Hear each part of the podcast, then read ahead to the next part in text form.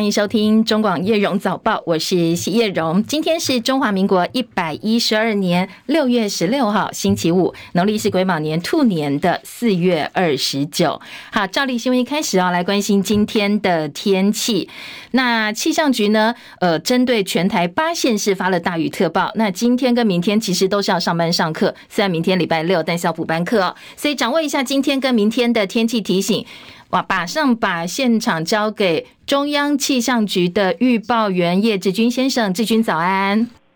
主持人早，听众朋友大家早安哦。那今天封面还是在台湾的上空哦，所以呃整个天气都还是比较不稳定的。那各地都是容易会有一些局部的阵雨或是雷雨型的情形出现。然后特别提醒就是说，在中南部地区以及午后的北部地区是会有些局部大雨或是豪雨发生的几率哦，所以大家在外出活动的时候一定要留意一下这个天气上的变化。那并且要是要随时呃留意一下我们所发布的最新的天气特报以及相关的紧急讯息。哦，那温度的一个表现上的话，在各地的高温上是都在三十到三十二度，然后在低温的话只是在二十四、二十五度左右。那随着锋面逐渐北台的一个情形之下，那到了明天的时候，哦，锋面就会逐渐在这个北部的海面的一个情况哦，哦，所以这样子的情形有机会是稍微趋缓一些些哦。不过因为台湾这边附近还是以西南风的环境为主，哦，且而且水汽也是比较偏多的状况哦，所以可能降雨机会还是比较偏高一点点。然后在午后的一个降雨还是会比较明显一些些哦，所以大家在这两天外出活动时，还是要留意一下这个天气上的变化。以上是要受中央气象局提供。好，谢谢志军提醒，也提供给大家参考。包括今天，包括明天，因为滞留锋面加上西南风的影响，所以全台降雨的地区还有强度不确定性比较大，所以要留意阵雨跟雷雨，特别是中南部地区还有午后北部地区，局部豪雨可能会出现哦，要多加注意。然后东部跟东南部则是要留意焚风，温度可能会是偏高的。再来关心今天清晨收盘的美国股市表现，投资人认为联准会的升息很快就会结束，所以美股大部分都是收高的。人工智慧 AI 热潮推动，微软收盘写下历史新高，标普收红，连续第六个交易日走升，写下前年十一月八号以来最长的连续上涨纪录。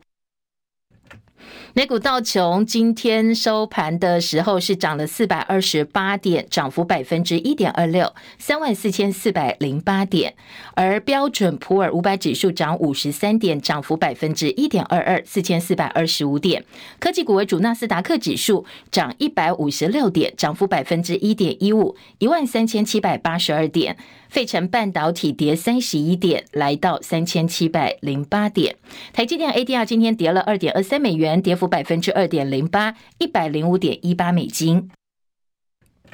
联准会宣布暂停升息，欧洲央行放鹰，调高基准存款准备率一码，来到百分之三点五，连续第八度升息了。而欧洲的利率呢，是二十二年来的新高。在投资人消化欧洲央行最新的货币决策之际，欧洲股市大部分都是收低的。伦敦股市今天逆势上涨二十五点，七千六百二十八点；法兰克福指数跌二十点，一万六千两百九十点；巴黎 c c 四十指数跌三十七点，七千两百九十点。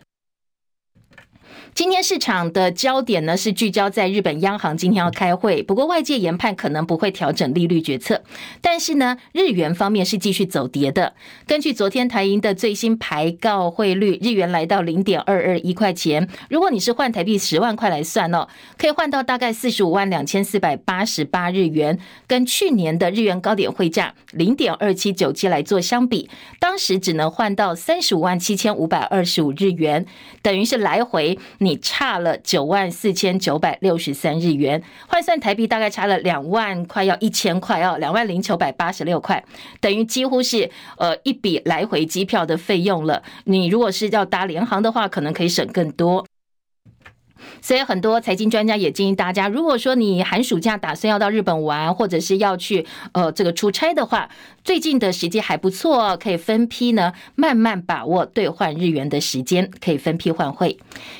好，刚才提到呃，今天的欧美股市啦，还有今天关注日本央行的决策。昨天台北股市呢，则是台积电展开除息大秀领军，随着台积电开盘顺利秒填息，指数盘中一度哦上涨超过百点，冲破一万七千四百点，收盘涨九十六点八六点，来到一万七千三百三十四点九八点，成交量再放大到三千七百七十五点六亿元。而台币部分，昨天元泰外汇台币收盘汇价三十点七二二兑换一美元，比前一个交易日贬值零点五分，成交值五点零四亿美金。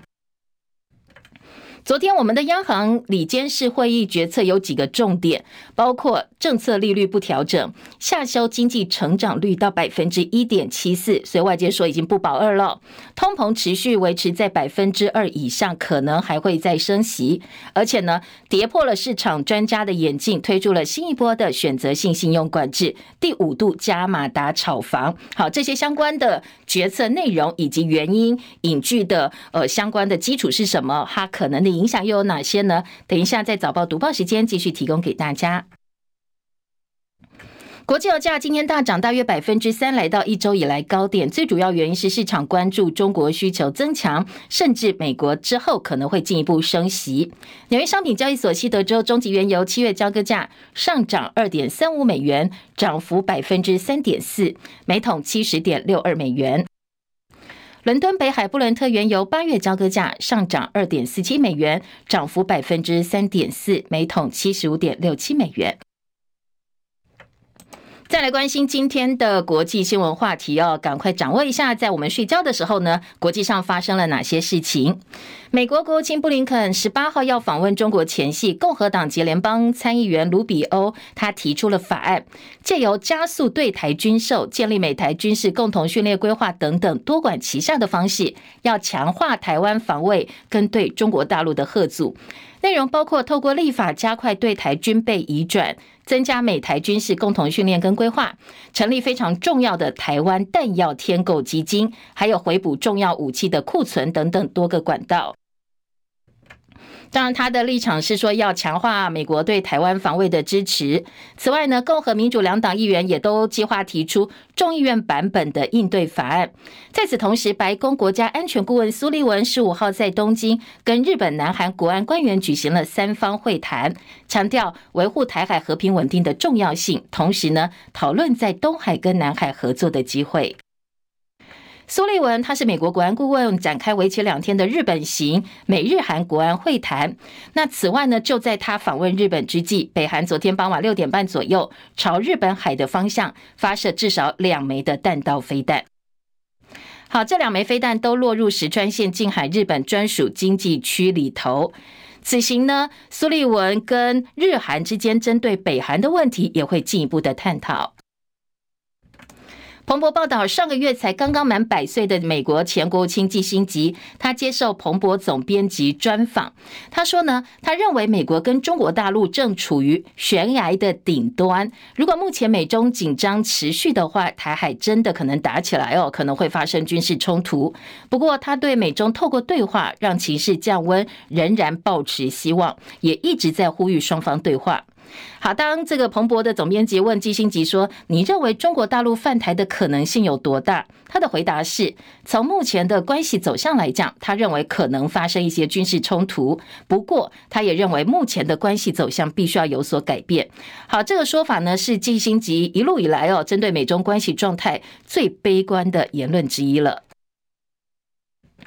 德国在当地时间十四号发布第一份国家安全战略报告。好，这个报告当中说，中国大陆对全球安全构成的威胁日增。不过，值得注意的是哦，这个报告并没有提到中共对台湾的安全威胁。叶博一的报道。外电报道，虽然中国大陆是德国最大的贸易伙伴，不过在德国第一份战略报告中却直言，北京当局在亚洲谋求霸权地位的图谋昭然若揭，并且寻求以中方的经济力量来达成政治目标。报告指出，德国未来会面临的几个重要威胁，从气候变迁到原物料供应链中断等。报告也提出了几项具体政策，像是要提高国防支出，以及创设机构来防止线上攻击。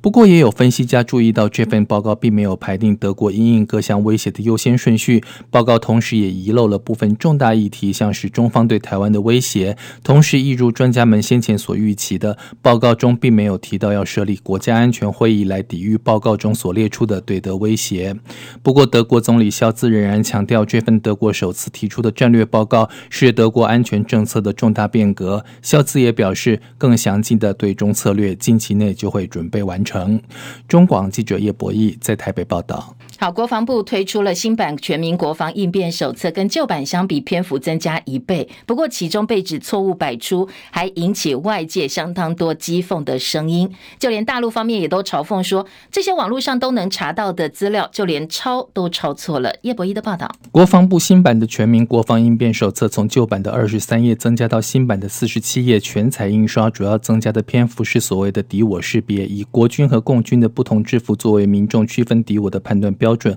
不过这一部分不但提供的资讯错误，也有民众指出，要是两岸真打起来，逃命都来不及了，哪有空去分辨敌军我军？此外，也有评论者质疑，国防部在做这些图的时候，到底有没有想过，做这些图民众什么时候会用得上？而且连中共人民解放军的荒漠作战服都画上，台湾哪里有荒漠？解放军如果真要打台湾，难道会穿荒漠作战服吗？并且也有网友指出，在新版全民国防应变手册中所出现的四件。解放军军服里，只有标示夏季作训服的那件迷彩图案是解放军现役作战训练服，但标示的名称与样式不符。其他三件军服的迷彩都是已经淘汰的旧版作战训练服。网友痛批：正确的解放军迷彩军服样式，其实在网络上都可以找得到，有范例给你抄，还能抄错，完全显示相关单位准备不足，虚应故事，缺乏应变意识。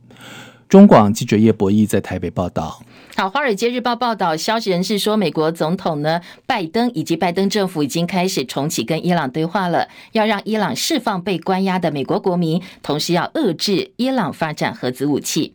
前英国首相强森他在新冠期间违反防疫规定，在唐宁街聚众开趴。英国的国会调查报告今天出炉，这个报告说，强森不尊重民主程序，一再欺骗，而且蓄意误导国会调查。长达一百零六页的报告说，强森是明明知道规定，但是还在官邸举行至少十七次的私人聚会，而且对外辩称说，他办这些活动，他本来以为都是合法的，不受法律限制，甚至试图把防疫规定修改成为对他比较有利的方向。调查委员会还说，要不是强森自己请辞了议员的职务，他们要判他停职九十天。不过强森后来也发表声明反击这份调查报告，从头到尾胡说八道。他反控调查委员会意图在政治谋杀当中补上最后一刀。而英国国会十九号会投票，到底同不同意这份报告的相关内容？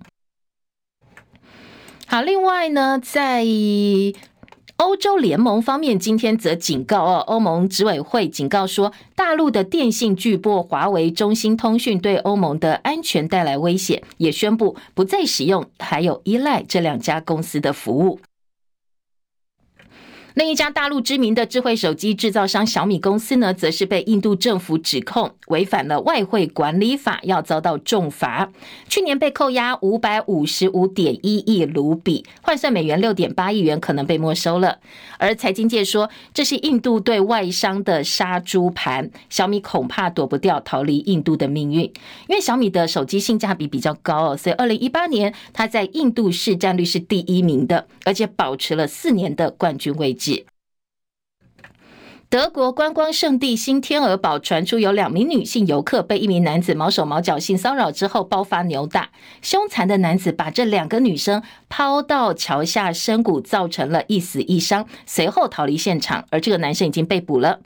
美国的内华达州取消性侵犯追诉期之后，有九个女生出面控告美国的喜剧演员天才老爹比尔·寇斯比几十年前曾经对他们性侵。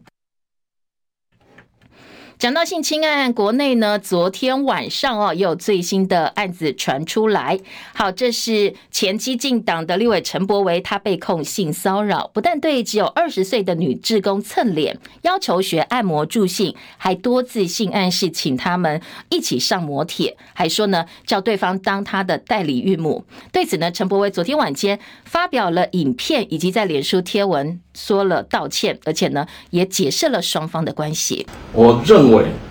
我们当时经历了选举、罢免、补选的这一段时间，你一直都是自工团里面的一份子。不论是在这个过程里面造成你的不舒服，或者是不谅解，我都应该要跟你道歉。如果我在这样子的情境会去说出那些话，那可能是我该受到的性平教育不够，我对两性之间的相处还有学习的地方。未来我也会啊，更努力的去改进。好，当事女职工呢，则是在脸书三点回应来反驳陈柏维的声明，因为陈柏维呢说他不止一次努力协助对方曾经被性骚扰，那这个女生说并没有哦，她并不是过河拆桥要来咬陈柏维一口，但是很遗憾的，陈柏维跟他讲的不一样，他除了自述私讯内容之外，他说他完全没有感受到陈柏惟想要尽力帮他。而质疑性骚扰，接下来难道你在考量这个案子成不成立，也要考量到当时双方友好的程度吗？他还说，骗得了你的人都是你能够信任的人，希望大家的偶像信任的人永远不会人设翻车。而且他也说，他其实没有要陈柏威道歉，只是想把事情呢真相厘清，同时呢希望接下来哦没有人会再因此受伤。他也谢绝所有的媒体采访。善运人士王义凯批评陈柏威的道歉逻辑零分。他在脸书发文说：“陈柏威说帮对方解决性骚扰困境，所以不可能成为加害者。”那个王义凯觉得这样一个论调是没有逻辑的，因为很多案例呢都是本来的协助人后来变成加害人，警察、律师等等案子都相当多。他也认为陈柏惟你自己揭露了被害人过去曾经被性骚扰的一些细节呢，非常的不恰当。好，另外云林县议员陈芳莹她控诉遭到名嘴朱凯翔性骚扰之后，昨天朱凯翔呢跟这个陈芳莹又有几度来回哦。朱凯翔在第一时间虽然道歉，但是说他不记得内容。而陈芳莹呢，昨天则站出来开记者会，而且公布了更多的被害者。好，刚才听了陈柏惟昨天晚间爆发被控性骚扰的案子哦，几位当事人的说法。另外一位名嘴朱凯翔呢，他是先被呃云林县议员陈芳莹指控说多年前对他性骚扰，而朱凯翔道歉，但是说他不记得，所以陈芳莹对这样的说法没有办法接受。昨天有几位蓝营的台北市议员陪同。从声泪俱下公布另外一位受害者 Z 小姐的指控录音。这几天看到朱凯翔丝毫没有诚意的道歉，还一直用假账号网军，还有自己公司的员工朋友在受害者相关的文章底下留言，企图带风向。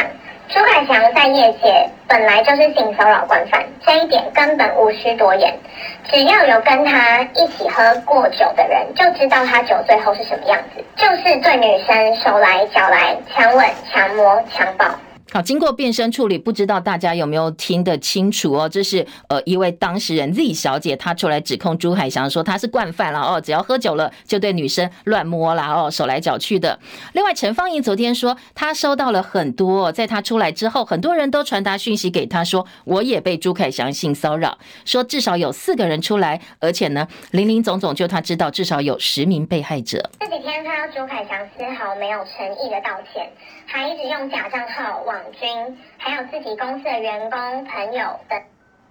在受害者相关的文章底下留言，企图带风向。朱凯强在业界本来就是性骚扰惯犯，这一点根本无需多言。好，另外朱凯翔在粉丝专业不演了电视台、不演了新闻台当中呢，引用武侠小说《倚天屠龙记》的内容加以回应，疑似在影射。他说呢，有人心怀叵测，意图要浑水摸鱼。他贴文最后一段是。近照到，我跟谢逊呢无冤无仇，何必要杀人灭？点点点，底下这个口他没有写出来。陡然间知道自己说错话，急忙停住，脸色惨白，不禁向周芷若望了一眼。好，这一段的内容呢，疑似是把自己比作谢逊，想要帮自己喊冤的。而性骚扰的个案，昨天晚间陆陆续续还有其他的焦点哦，包括台北市政府公园处路灯工程管理处爆发的性骚扰案呢，丁姓诸位警五年骚扰超过八名女性，经过几天调查，北市公务局做出了惩处，被申诉人丁姓诸位警性骚扰行为明确，给予两大过免职处分，公园处长黄淑如自行处分，因为督导不周，所以会按照公务人员奖惩标准加以惩处。桃园市议员黄敬平说，桃园社会局委外新建大溪老人文康中心呢，工地也发生性骚扰案，监造商男监造员涉嫌持续性骚扰工地营造商的女职员，包括言语摸手、摸肩等等不当的肢体碰触。没想到社会局官员知道了，却想要包庇哦。对此呢，社会局说当时没有接到申诉，现在已经给劳动局去做调查了。五十七岁资深艺人许杰辉也卷入性骚风波，被表演课的学生女星黄云清、拉拉队女孩短金指控，而她随后宣布退出演艺圈。许杰辉参演《我的婆婆怎么那么可爱》第二季哦，公视宣布即日起暂缓拍摄，而且换角，另外要找合适人选之后再开拍。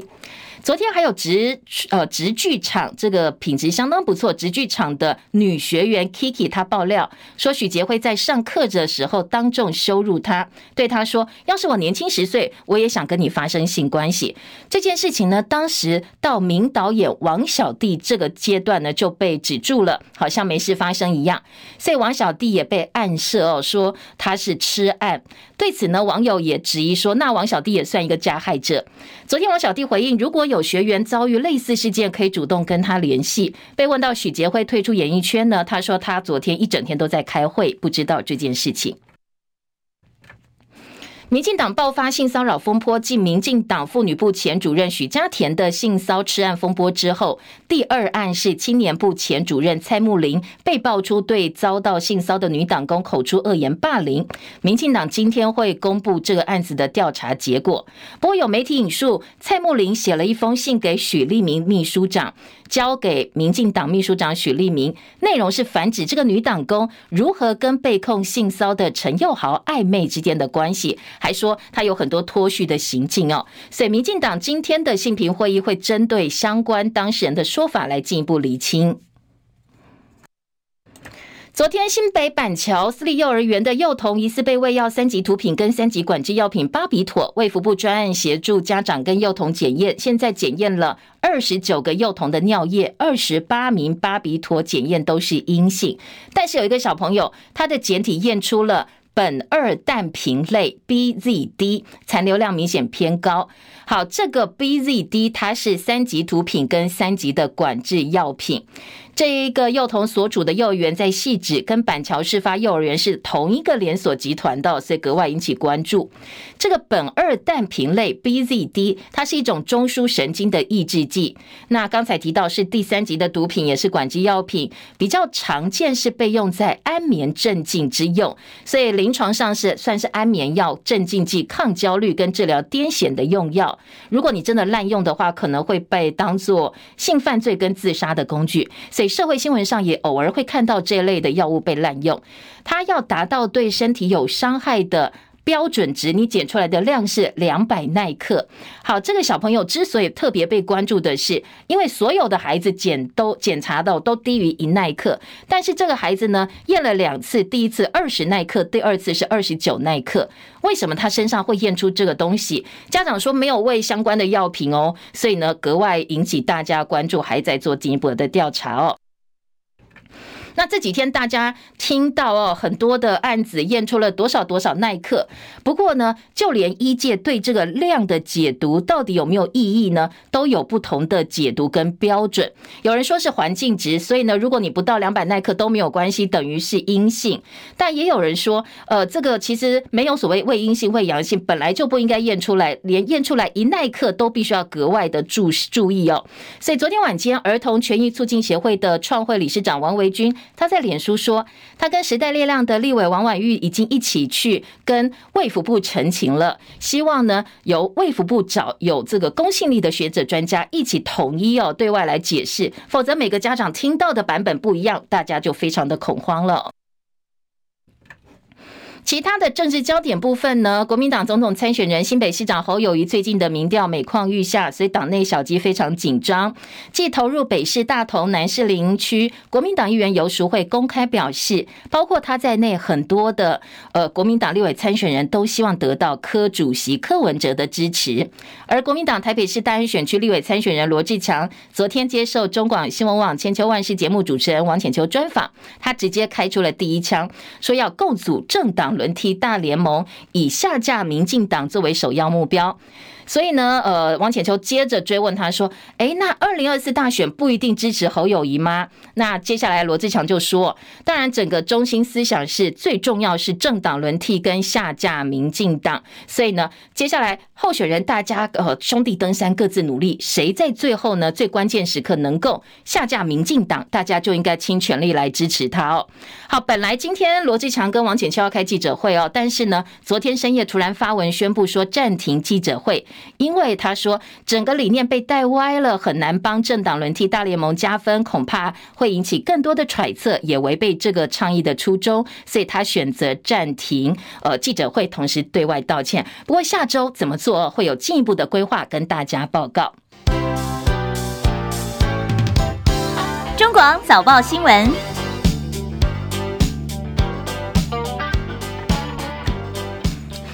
提醒您，现在时间七点三十分，欢迎回到叶荣早报。好，读报前还是要告诉大家，我们在 YouTube 频道中网新闻网、中网流行网，七点到八点，周一到周五每天都有直播服务，现在正在进行当中，还有半个小时的直播时间。现在我们在呃 YouTube 直播上两个频道，新闻网跟流行网都在进行一个小型的民调，欢迎大家上去踊跃发表您的看法跟意见。好，今天我们要调查的是哦。罗志强倡议共组政党轮替大联盟，二零二四总统大选是以下架民进党作为优先的目标。谁能够下架民进党，大家应该倾全力来支持他哦。那这段时间呢，兄弟登山各自努力，展现出自己的绩效来监督执政。到一个关键时间点，就来看一看哦，可能是民调，可能是来民意的支持度方面等等等哦，来看一看到底谁是真正可以下架民进党的这位候选人，就把票呢，或者是把所有的力量。关注在他的身上，最重要的是政党轮替，而不是哪个政党的候选人出来代表呃这个在野党来呃这个拿下或者是扛下这个责任。所以很多人说，这就是不一定会支持侯友谊的意思哦。您赞不赞成罗志强这样一个概念？政党轮替大联盟，如果赞成的话哦，在我们 YouTube 频道留言板有个赞成的按键，帮我们按下去；不赞成也有一个不赞成的按键，或者有其他意见也欢迎大家留言。我们来做一个小小调查。好，现在赞成的比例在我们的呃这个留言板上好像有点这个一面倒哦。现在在。正在调查的新闻网的部分呢，现在是八十四趴哦，所以希望其他有不同意见的听众朋友可以上去表达你的看法哦。好，再来回来关心一下今天早报的头版重点。今天的头版，嗯，头版头条部分呢，除了自由时报比较不一样之外，不管综合性报纸，不管财经报纸，通通都一样。关心的是昨天我们央行第二季里监事会议的重点。刚才在呃前半段新闻快速扫描了一下哦，今天各个报纸抓的点不尽然相同。举例来讲啊，像今天的《工商时报》《经济日报》就把焦点放在央行寄出了第五波的房市管制啦，跟无预警的央行加码打炒房。好，财经报纸的重点放在房市的影响。联合报头版大标是央行估计经济成长率恐怕无法保二，而且是百分之一点七二，各个机构当中预测数字最低的。房市加严管制，六都新竹第二户现贷七成。好，这是联合报的小标题。中国时报则是说，联准会暗示下半年可能再升息两码，央行宣布利率维持不变，不排除今年再度升息。好，听得出来哦，关心的都是。呃，各国央行啦，从美国联准会到我们自己央行做的决策，但是切的点不太一样。而自由时报更不一样哦，今天头版头条大标告诉你说，彰化县议员施家华假代购真贿选判刑三年两个月，帮村里长代订文宣品，但是不收钱。当然，自由放在头版头条的这些地方民代涉入的弊案里头，一定会有一个很重要的元素，就是国民党的党徽在最前面。所以今天的自由时报。报报道这位彰化县议员的贿选案件判刑呢，前面有一个大大的国民党党徽哦，这是国民党籍的县议员。至于自由今天的中间版面是新北卫药案，说这个现在延烧细致了，有一个小朋友被验出了三级毒品 BZD 苯二氮平类。好，这个三级管制药品到底哪里来的？大家都很好奇。自由时报头版上半版面还有个新闻，告诉你弹性休业，大学生在学的时候可以先服役一年。好，这个政策可能有很多役男非常的关心哦。义务役兵役恢复一年，教育部规划配套昨天出来，以放宽学期期间最高学分数、调整通识课程在暑假开课等等方式，让有意愿的大学生，你可以在四年的大学学期里头，同时完成大学学业跟兵役服了一年，就是你不用在毕业多浪费一年去服兵役，在这四年当中你通通完成，跟其他没有服役的学生能够同步投入职场或升学，而且为了减轻学校教学。学跟辅导成本，如果有一个孩子他选择专案服役的话，教育部补助公校一个人补六万，私校一个人补助十二万。学生服役休学期间就不算入修业年限，超修的学分不收学分费，而且差额也是教育部补助。第一批适用对象是今年的大一新生，九月开学之后就会启动这一份所谓的呃大学在学可以服役一年的弹性修业规定了，提供给役男做参考。好，除了这一则新闻之外，今年早报在中国时报的头版，另外还告诉你说，头版下半版面哦，第一批的莫德纳 XBB 疫苗最快我们九月可能就会开打了，九月中要到就可以打。联合报今天头版下半版面则是，呃，加拿大的这一个全龄牛肉现在要放宽进口了。好，这一则新闻其实。呃，除了联合报头版二题之外呢，自由时报在生活新闻版、醒报是放在头版头条都来关心，因为现在加拿大牛狂牛疫情发生才不过一年半的时间，现在我们就要开放加拿大全牛龄的牛肉进口。因为呢，行政院方面的说法是说，我们的边境把关是有把关住的，所以呢，采一般的抽批查验，抽验率大概百分之二到百分之十。时同时间也规定说，呃，头骨、脑、眼、脊髓、绞肉跟内脏六大高风险部位是不能进口。相信在这样一个情况之下呢，按照食安法是可以把关民众的健康的。但是这样说法，消基会不接受。消基会说，已经多次跟政府表达立场，说加拿大狂牛疫情才刚刚过，时间还很短。那如果政府不顾民意，执意要开放的话，接下来消基会呼吁全民，我们大家一起来拒吃哦，就是不要再买加拿大的牛肉。好，这个是两边的一个说法。我们的食药署解释哦，说经过评估可以忽略相关的食安风险、食用风险，但是比较敏感的部位不开放。这是我们台。加修正的牛肉进口相关规定之后，最新的呃一个政策，还有消基会的反应，消基会一直质疑说，安全的部分呢其实是没有厘清的，所以要发起拒买行动，也会跟相关的 NGO 团体研议下下一步的一些抵制的做法。好，这是联合报今天头版二题，各个报纸在生活版面也看到这一则焦点。快速掌握了几个大方向之后，我们就来听听看哦。今天，呃，版面最多最大财经报纸、综合性报纸都有提到的央行决策。中时今天几个标题，呃，包括了金管会叫呼吁金融业千万不要对于目前的美国升息的情势掉以轻心，因为美国联准会没有说下半年不升息哦，所以必须要临渊履薄，如临深渊，如履薄冰的心态来看待。联准会预测利率走向释出鹰派讯号，那央行欧洲的部分连八升息，上调利率一码。今天联合报头版头条，央行估计经济成长率恐怕保不住二了。那在房市加严管制的情况之下呢，六都新竹第二户限贷七成。美国跟我们央行同步宣布利率动涨，再继房市管制措施，市场相当的震撼。好，央行停止升息，大家不意外。不过呢，房市管制大家就比较惊讶了。杨金龙的三个理由：第一个，四月底银行不动产贷款占总放款比率百分之三十七点零二。银行的信用资源还是有过度流向不动产市场之余，再来自然人有两笔购物贷款人数跟占比有增加趋势，就是说你除了自住之外，另外一笔当然就是投资哦。这样的人的比例还在增加。还有自然人申办特定地区第二户房贷平均贷款成数居高，而且持续上升。四月是百分之七十七点一，代表贷款条件太宽松了。好，这是。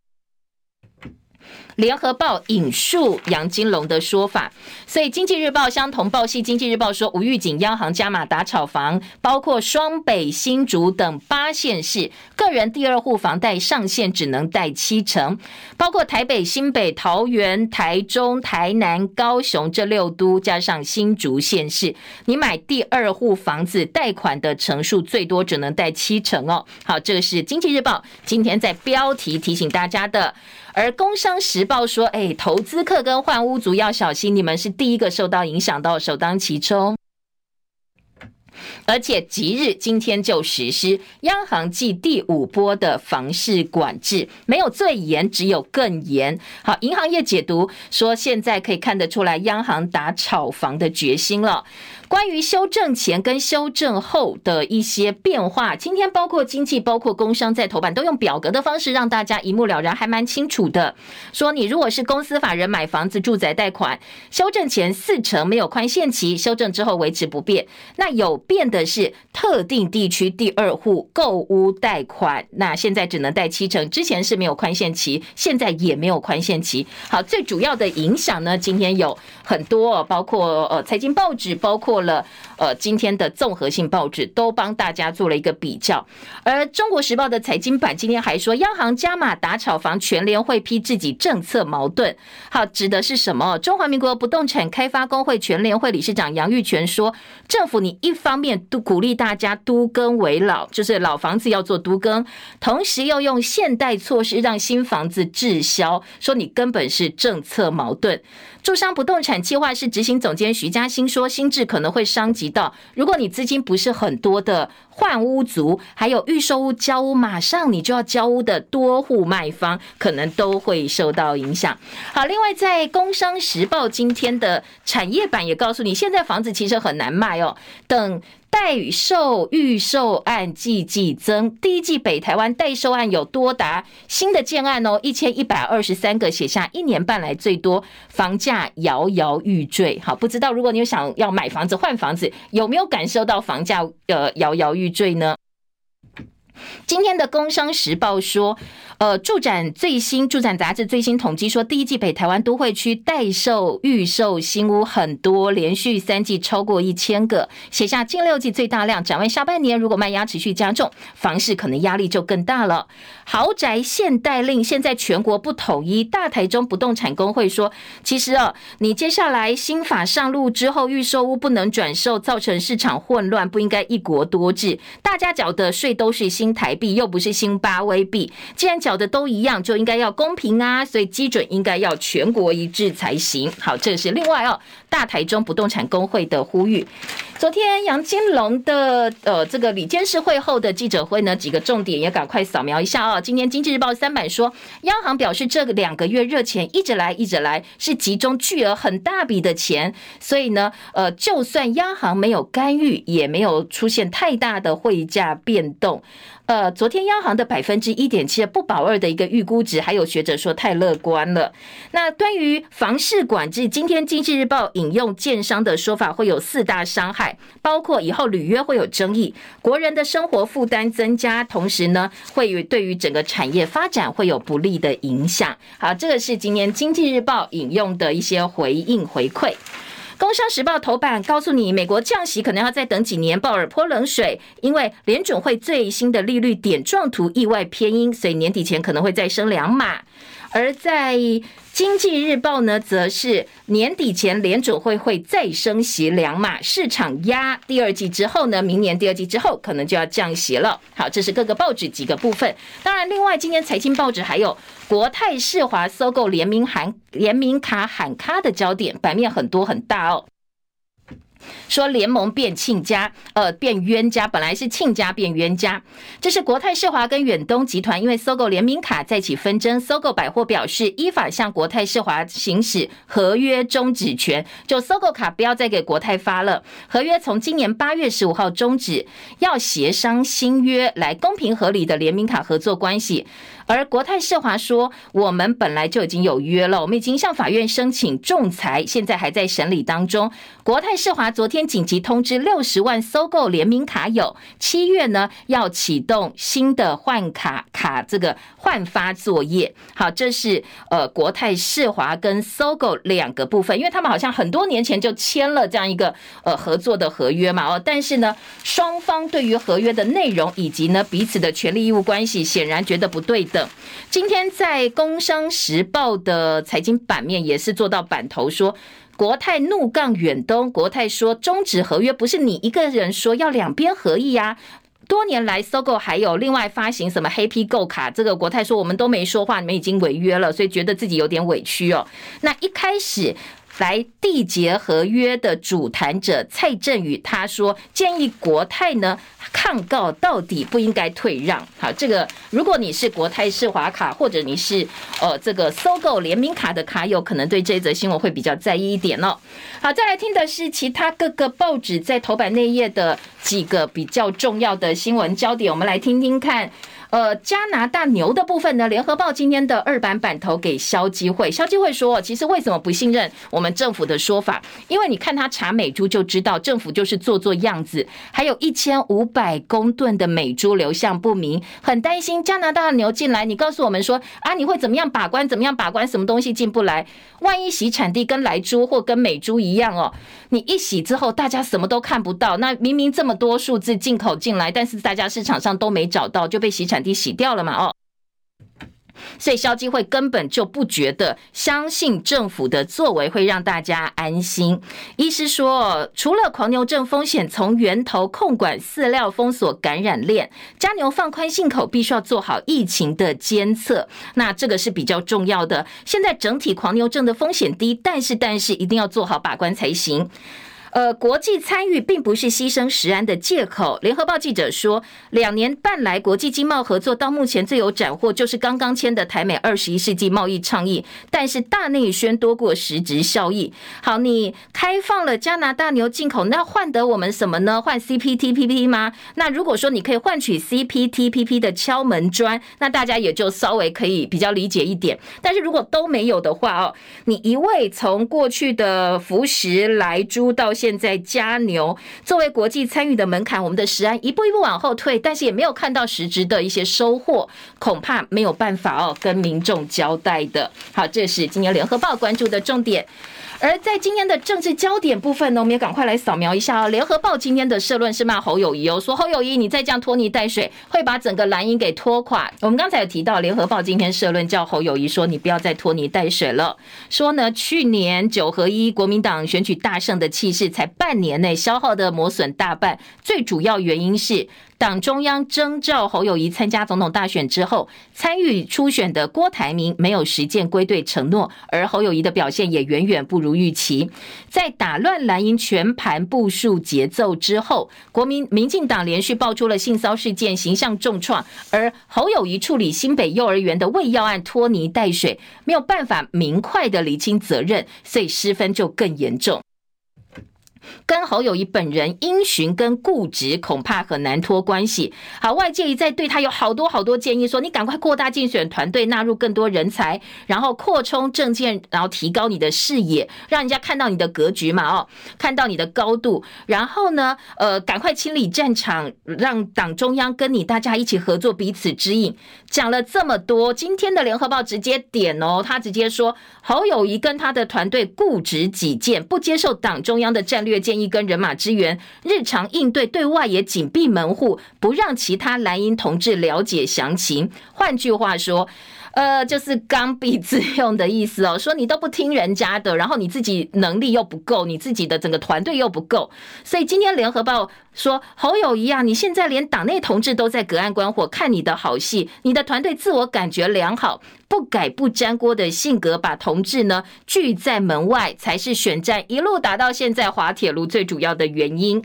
好，这是联合报讲得很明白哦，点说你侯友谊必须要敞开心胸，筹组新的有战力、有视野、有敏感度的团队。你没有其他人帮忙，不可能啦哦。所以呢，今天直接点说侯友谊，你再拖泥带水，会把整个蓝营给拖垮的。好，另外《中国时报》呢，今天也给侯友宜部分的版面，说侯友宜喊话政府不要跟黑金挂钩，不要破坏警察人事制度。当然，这是因为警察节的关系。他还说，如果当选总统，提升基层警消软硬体设备，会检讨执法的时机跟这个用枪的相关法规。还有一个点呢，今天的中时没有点到哦，但是呃，好像《自由时报》有说到哦，说呢，昨天侯友有强调他打死不退，这个当然不是指选。选举，但是大家把它套过来，在目前整个他面临的内忧外患的一个情势当中，联合报今天关于侯友谊是说，呃，侯友谊昨天会见美国学者李安友，点出台湾最大危机，中华民国宪法为基础，重启两岸的关系。好，昨天其实晚上，呃，侯友谊有一个新有一个场合啊，我们刚才也截到了声音，他昨天晚上是赶场参加保全商业同业公会，还有嘉义同乡会长的联谊会，致辞的时候他。特别提两岸关系，把格局拉高。他说，两岸要降低冲突，无惧对话。言呃，这个话锋一转，说这段时间不管别人怎么造谣他、批评他哦，他都不怕，毫无惧怕。最重要还是台海危机，所以台湾变成一个在印太平洋地区的一个很重要一个关键的地理位置上。然后他抹黑，龙二他造的，对我来讲，我毫无惧怕。想逃无不惧怕。另外一方面呢，前立法院长王金平现在说要跳下来了。这是国民党团总召曾明宗对外表示，王金平要帮忙侯友谊了，帮他组一个侯友谊立委后援会，希望党内能够团结全力复选侯友谊。七月五号晚上要举行成立大会。好，罗志强的部分，他要筹组政党轮替大联盟。好，我们来看一下，我们在呃两个网哦，新闻网、流行网的简单民调，超过一千，我看是一千五百多人投票嘛，哦，现在两边大概都有超过八成是赞成罗志强的说法哦，说是以政党轮替作为首要目标。那现在希望兄弟登山，各自努力，不管是谁哪一位候选人，只要在野的阵营的候选人能够让民进党下架，大家就应该全力支持他哦。在这样一个前提之下。呃，目前我们的两边的小型民调，我们在直播现场的民调都有超过八成的听众朋友是支持这样一个说法的。不过昨天罗志强被党内的部分人士骂了，说他都是为了博个人的声量。好，今天联合报也有这个点哦。再来听到的是呃，关于民众党崛起三党鼎立第一次，好，这是台湾民意基金会昨天的民调。新的政党支持度百分之二十四点六，支持民进党、民众党百分之二十二点二，国民党百分之二十点四，三足呃三党三党鼎足而立。台湾民意基金会董事长游盈隆说，这是台湾政党史上第一次，三个政党支持度都在两成以上，而且差距最多不超过四点二个百分点。如果真的是三党鼎立的话，那就不一定是蓝绿对决喽，那白可能也有机会哦。所以台湾民意基金会这份民调呢，《中国时报》是放到了版头的大标题哦。好，当然呃，在国民党部分也说，我们自己也有民调，我们没有每次都老三呢。在国民党智库执行长柯志恩的说法，他说我们自己做的民调，内参民调，侯友谊还是第二名啦。他有一个支撑点，就是国民党的基本盘并没有。真的，输给柯文哲。好，这是国民党内自己的说法。再来还有个喂药喂药案，今天的中国时报说，很多基层的教保员很心寒，因为呢，我们根本很多基层的人现在可能这些老师或教保员都被用有色眼光来看待。在喂药案整个风波闹这么大之后，今天的中国时报说，第一线的幼教团体出面说，如果教保员协助喂药要承受这么多的霸凌的话，政府你就全面停止教保员喂药，你家长自己中午到学校来喂，要不然呢，你若要吃药，你就不要到学校来哦，不要到幼儿园。来来解决这个问题。整个幼教体系，如果说让这些就教保员都很灰心离开的话，恐怕就会崩盘了。所以今天在早报另外一个点说，政府用国家机器哦污名化这些教保员，恐怕是呃没有办法被接受的。说你影响的不只是教保员而已，可能很多的。家长或者是小朋友的权益也都受到影响，因为要一路以来哦，可能包括时间点啦，包括一些呃质疑的声音，或者是未审先判，都是由绿营或者是政府的公家机关、我们的高官哦，或者是行政的领导者出来带风向。好，这个部分也被加以讨论了。而在今天的疫情部分呢，我们进入新冠的第四波大流行，所以两大感染医学会都提醒，抗生素的抗药性的疫情呢，现在细菌在变成一种隐形的风暴，如果轻忽的话，到二零五零年可能会有三点三万人感染死亡。有一个五十一岁女生，她确诊新冠住院，后来就变成感染超级细菌，出现败血症、肾功能低下。幸好后来换抗生素就成功了。但是抗药性细菌感染威胁是比新冠病毒更可怕，所以两大感染医学会看到了这个危机哦，说你要赶快加快抗生素新药的审核，而且纳入健保，合理纳入健保，否则如果抗药性的问题扩大，包括了以后的化疗、干细胞移植治疗等等。哦，恐怕都不是这么简单就可以解决的。还有端午节要到了，行政院消保处检视今年的四大卖场、四大超商、五大电商平台的粽子价格，发现说百分之六十二，通通都是涨的哦。大家要有心理准备，我们的荷包要缩水了，要变瘦了。好，这是几个生活新闻。而在中时今天的二版则是告诉你，台美贸易倡议送国会审查是民主惯用程序。那在民间的团体部分，现在也站出来了，说必须要交给国会审查才行，才能够符合大家的期待。旺报头版头，大陆十六二十四十六到二十四岁的青年失业率百分之二十点八，全中国大陆六百万人在求职当中，求职难，招工难，所以工厂罢工情况又写下近年来的新高，也影响到了大陆的经济状况。那我们的缺工，昨天金华的老板也说，我们有订单，但是没有人帮我们做，也是很严重的。时间到了，下周见，拜拜。